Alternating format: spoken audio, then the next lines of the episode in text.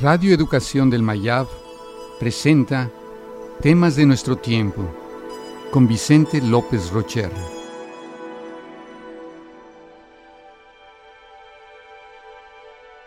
La comunicación.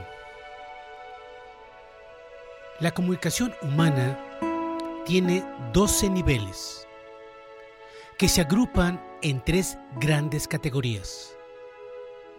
Patológico, cognitivo y emotivo.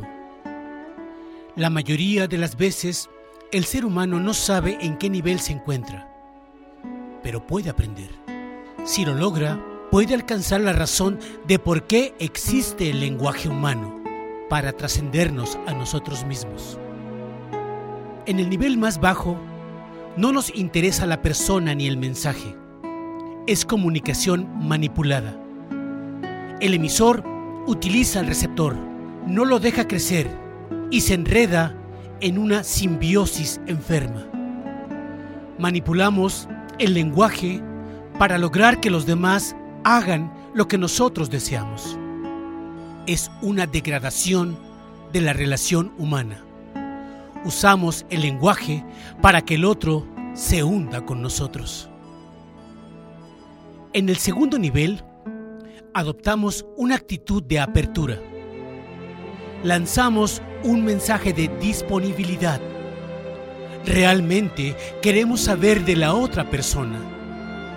Significa dejar lo que estamos haciendo e interesarnos por lo que nos dicen. En este nivel se capta el sentimiento del emisor. El mensaje se siente como un mensaje propio se suspenden los juicios y uno se proyecta en la situación. Es sentir al otro como si fueras tú mismo o comprenderlo desde dentro. Encontramos el primer llamado a la calidad de la persona. Si las experiencias previas del receptor coinciden con las experiencias narradas, se alcanza el tercer nivel, la captación interna. Es un nivel de encuentro incluye el compromiso, es decir, la promesa compartida. Es una fuerza humana más allá del afecto. Es la marcha conjunta hacia una nueva dimensión de relación. Este nivel es la gran carencia de nuestro tiempo. El amor es el más alto nivel, la forma más sublime de la comunicación. Es la vinculación plena de dos vidas.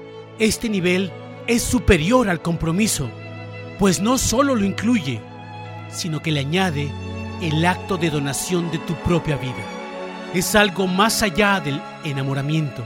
Es llegar a vivir lo mismo y experimentarlo simultáneamente. Bajo el amor, un corazón fluye en el destino del otro. Es una forma de ser y permite que el otro sea. Mientras más grande el amor, más pequeñas las palabras.